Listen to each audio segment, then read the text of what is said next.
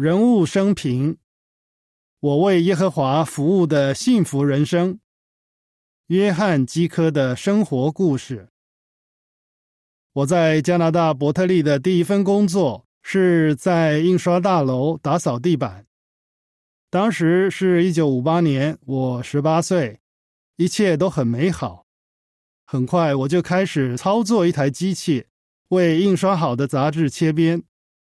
能在伯特利服务，真的很开心。接下来的那一年，我听到伯特利宣布南非分部会安装一台新的轮转印刷机，需要志愿人员帮忙。于是我报名了，还被选中，我真的很开心。另外三个被选中的弟兄是丹尼斯·利奇、比尔·麦克莱伦、肯恩·诺尔丹。分部的弟兄说会给我们一张单程机票，看来我们要在那里待很久了。我打电话告诉妈妈说：“妈，我有个好消息，我要去南非了。”我妈妈很爱耶和华，对他很有信心。他平时不爱说话，这一次也没说什么，但我知道他很支持我。虽然我要去那么远的地方，让他和爸爸有点难过，但他们从来没有反对我做这个决定。出发去南非。那年我刚满二十岁，我们四个人先到了布鲁克林的伯特利，在那里接受了三个月的培训，学习怎样为凸版印刷做热铅排字。之后。我们搭货轮前往南非的开普敦。一个晚上，我们上了一列长途火车，从开普敦前往约翰内斯堡。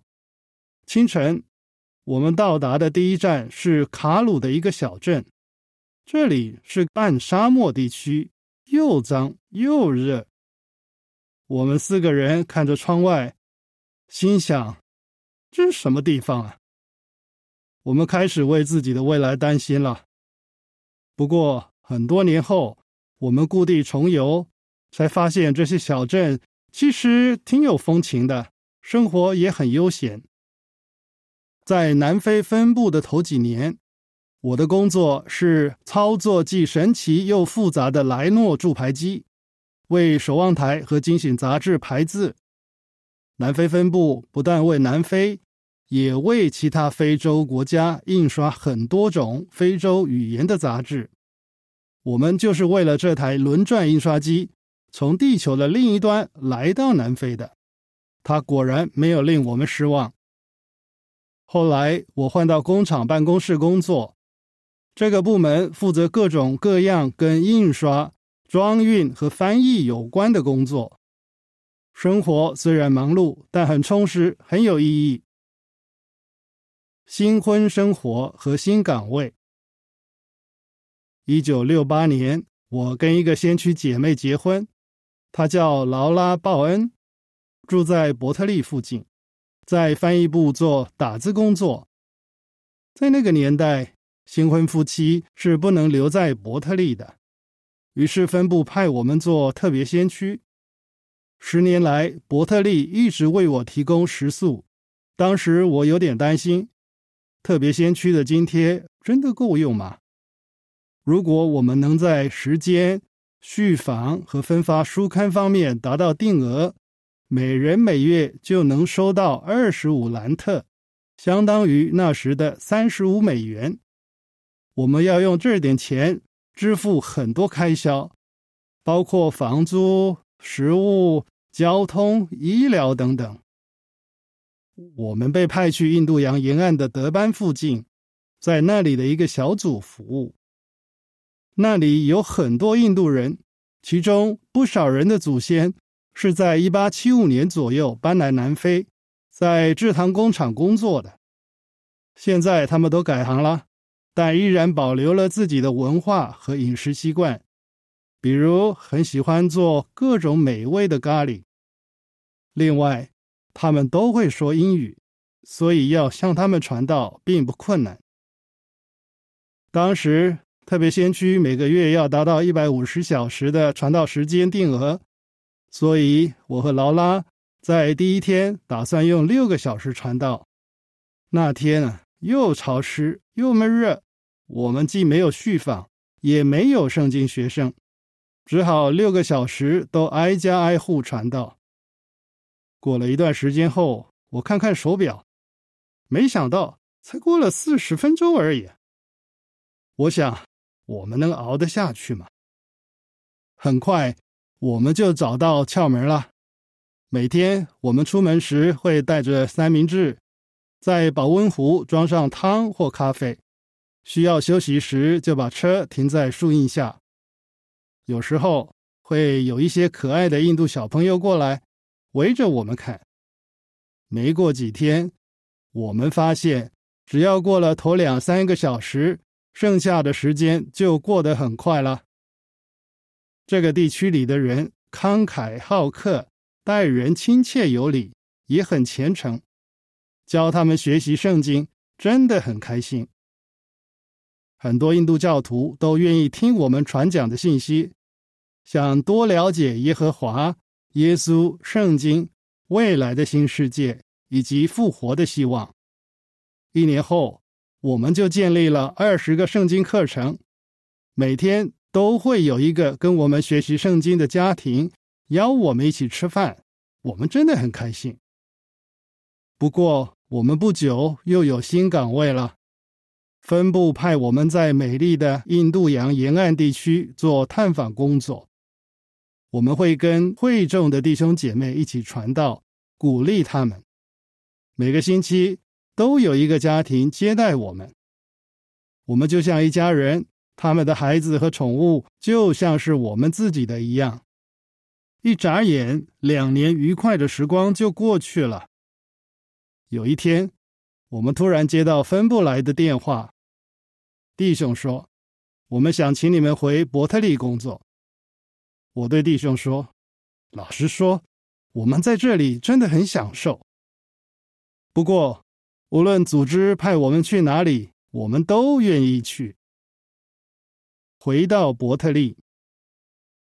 回到伯特利之后，我在传道部服务，在那里，我有幸跟很多经验丰富又成熟的弟兄一起工作。当时分区监督探访会众后，会写报告给分部，分部会根据报告的内容写信给会众，鼓励弟兄姐妹，并提出相关的指引。所以，在传道部做秘书的弟兄工作很多。他们要把分区监督的报告从科萨语、祖鲁语和其他当地语言翻译成英语，然后再把分部的信从英语翻译成当地语言。这些弟兄很勤奋，也帮助我进一步了解黑人弟兄姐妹面对的困难。我真的很感谢他们。当时南非政府实施种族隔离政策，每个种族。都只能在指定的地区居住，不同种族之间也很少来往。黑人弟兄姐妹都说自己的语言，只用自己的语言传道，也只参加自己语言的聚会。以前我一直在英语地区服务，认识的黑人弟兄姐妹不多。到了传道部之后，我才慢慢了解他们和他们的文化习俗。原来。他们要面对不少困难，要付出很大的努力，才能摆脱不符合圣经原则的传统。他们拒绝参与跟通灵有关的活动，结果遭到家人甚至全村人的猛烈反对。他们没有妥协，真的很勇敢。在一些农村地区，很多人生活贫困，接受的教育也很少。但他们都非常尊重圣经。另外，我有幸参与一些法律诉讼，维护我们的崇拜自由和中立立场。有些弟兄姐妹的孩子拒绝在学校里参加祷告和唱圣诗的集体活动，结果被学校勒令退学。他们忠贞勇敢的好榜样，让我很受鼓励。非洲有一个小国家叫斯威士兰，以前也叫做史瓦济兰。那里的弟兄姐妹面对过另一种考验，在国王索布扎二世去世后，全国人民都必须参与哀悼的仪式。男人的头发要剃掉，女人的头发要剪短。很多弟兄姐妹拒绝参与这些跟崇拜死人有关的习俗，结果受到猛烈的迫害。他们对耶和华这么忠贞，让我们很感动。我们从非洲的弟兄姐妹身上真的学到很多，看到他们忠心耿耿，继续忍耐。我们自己的信心也更坚定了。回到印刷厂，一九八一年，弟兄们打算使用电脑技术处理印刷工作，所以我又被派回印刷厂了。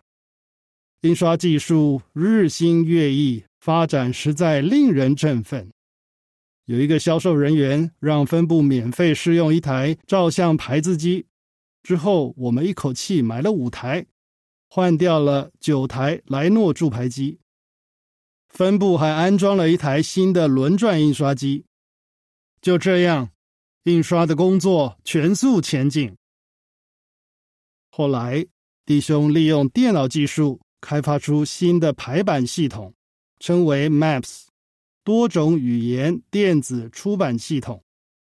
当初。我们四个人从加拿大来到南非，操作莱诺铸牌机和签字印刷机。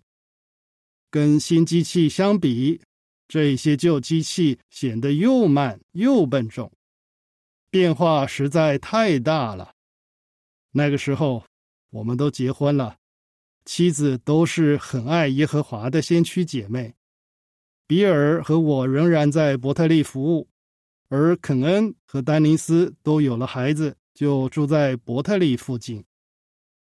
后来分部的工作越来越多，我们要翻译和印刷更多种语言的圣经出版物，也要把书刊运到其他分部，所以分部设施必须扩建。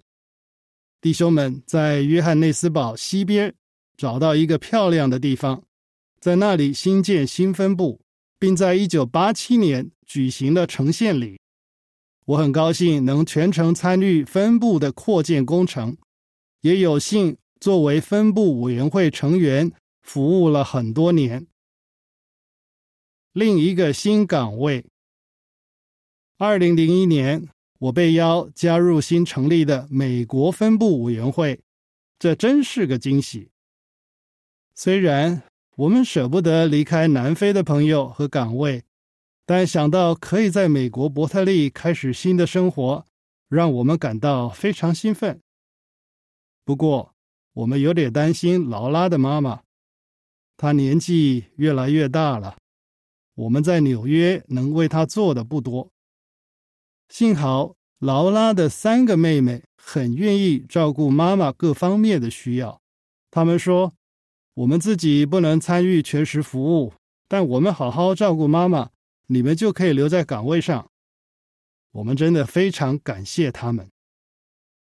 另外，我寡居的妈妈跟我哥哥嫂嫂住在加拿大的多伦多，他们也很愿意照顾她。我们离开南非的时候，妈妈已经跟他们一起住了二十多年。我们到纽约后不久，妈妈就去世了。我们很感谢哥哥和嫂嫂一直关心和照顾妈妈。虽然照顾年迈的父母有时很不容易，但家人愿意做出调整，负起这份责任，确实给了我们很大的支持。有这样的家人真好。有一段时间，我在美国分部负责印制出版物的工作，这方面的技术越来越先进。也越来越简化了。后来我又换到采购部工作，现在美国分部有大约五千个伯特利家庭成员和两千个通勤人员。过去二十年能在这里服务，我真的很高兴。六十年前，我完全没想到自己现在会在这里。这么多年来。劳拉一直全心全意的支持我，我们的生活真的丰富多彩。我们在不同的岗位工作过，跟许多很好的弟兄姐妹共事，也探访过世界各地不同的分部，这些都是很宝贵的经历。现在我已经超过八十岁，工作量减少了，有很多更年轻的弟兄很能干，可以接手我的工作。诗篇执笔者说。有耶和华做上帝，这样的国家多么有福！诗篇三十三篇十二节，这句话说的一点儿也没错。能够跟耶和华的快乐子民一起开开心心的崇拜他，我满心感激。本篇文章结束。